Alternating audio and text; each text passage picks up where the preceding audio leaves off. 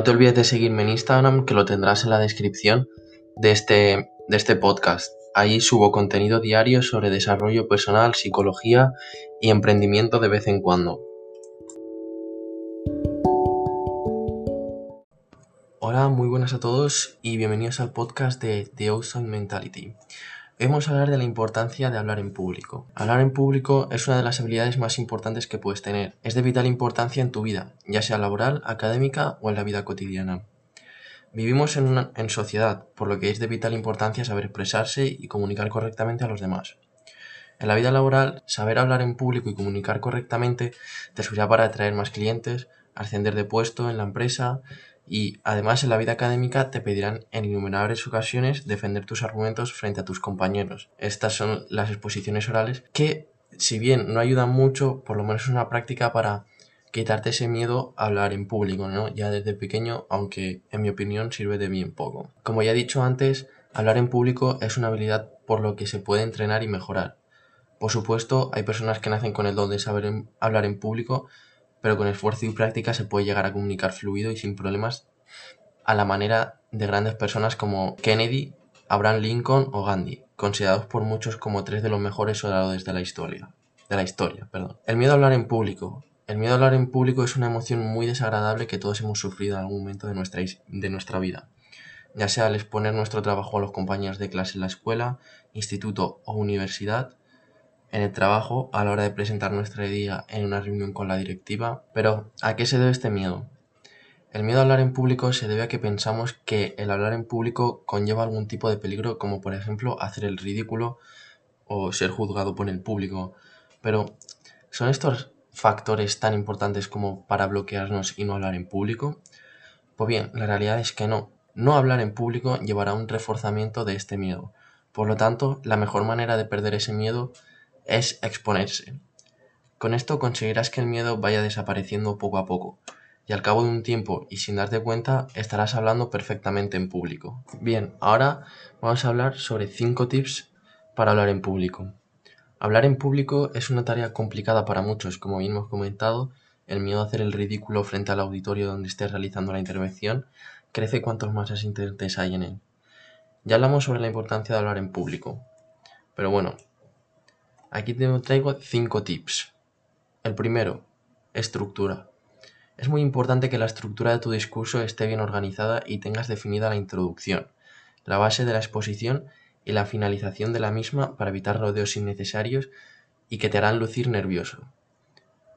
Una manera de hacer esto es pensar en cómo quieres acabar y qué conclusión sacar, de manera que tendrás el final ya creado y podrás llegar a él como prefieras. El segundo tip es ser tú mismo. Esta es posiblemente el tip más importante que te voy a dar.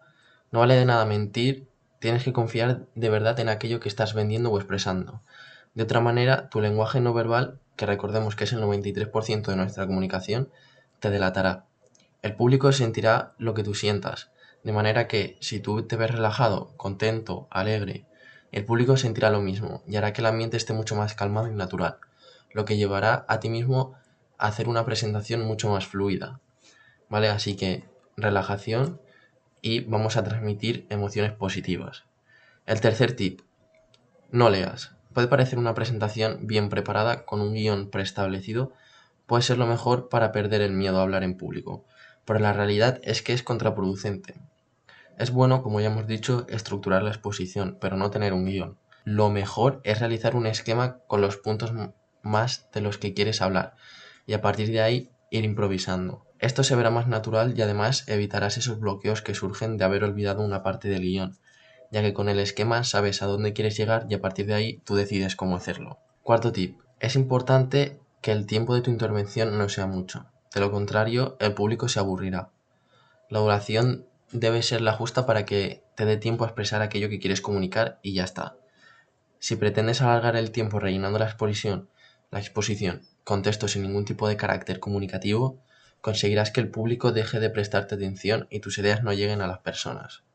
¿Vale? Así que este tip de brevedad es muy importante. Quinto tip, el lenguaje.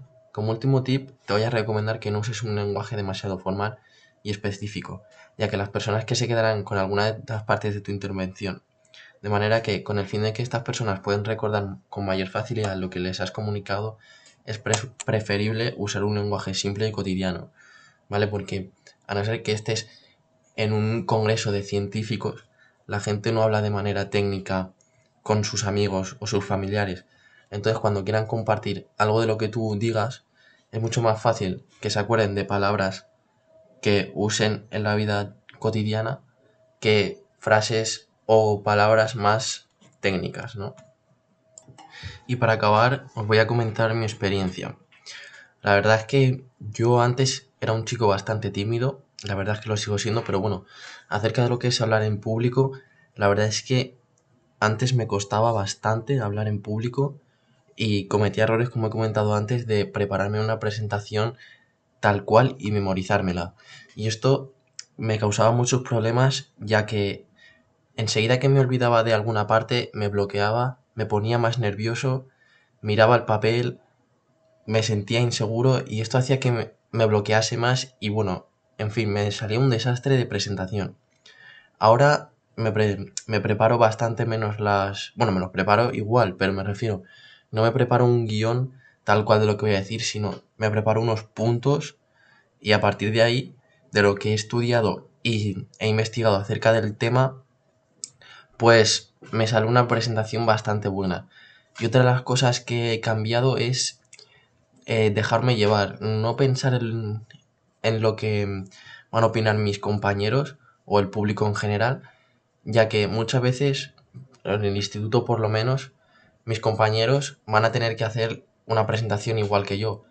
Y a ellos le van a, van a afrontar los mismos miedos que yo. Entonces van a ser más comprensivos y al fin y al cabo ellos tampoco ponen la nota. Pero bueno, es que es eso, ¿no? O sea, dejarte llevar, ir ahí, hacer la presentación como que te has estudiado, que tú te has estudiado, te has preparado y si te la has preparado bien no hay que tener ningún miedo. Si te sale bien, perfecto. Si te sale mal, pues bueno, investiga saber qué es lo que ha pasado y mejoras para la siguiente. Y otra cosa que veo un punto negativo en las presentaciones o exposiciones orales que se hacen en el instituto o en el colegio o en la universidad, lo que sea, es que te dan un tema impuesto por, por el profesor del cual tú no, puede ser que no tengas ningún interés, que es lo que pasa en la mayoría de los casos, y eso lleva a que no te, no te puedas preparar una presentación buena para lo que sería, o sea, en comparación con lo que sería si te, si te, a ti te dicen que te hagas una presentación, pero te dan a elegir a ti el tema. Entonces puedes elegir un tema que sea relacionado con tu con tus hobbies o tus aficiones o que mm, más o menos tú sepas. Entonces vas a saber un montón de cosas al saberlo ya de antes porque a ti te gusta. Aparte de que vas a tener que eh, buscar menos información y tal. Luego a la hora de, de exponer va a ser mucho más fácil porque vas a llegar a un sitio y cuando te bloqueas vas a tener mucho más fácil el salir de ese bloqueo ya que em, ya que sabes acerca de lo que estás hablando y conoces bien el tema, ¿no? Así que este es un, uno de los grandes fallos que le veo a las exposiciones orales en el instituto. Si bien es cierto que hay un pequeño porcentaje de profesores que sí que te dejan elegir a ti el tema. Pero bueno, esos son la escasa minoría. Y bueno, hasta aquí el podcast de esta semana. Espero que os haya gustado y nos vemos la próxima semana.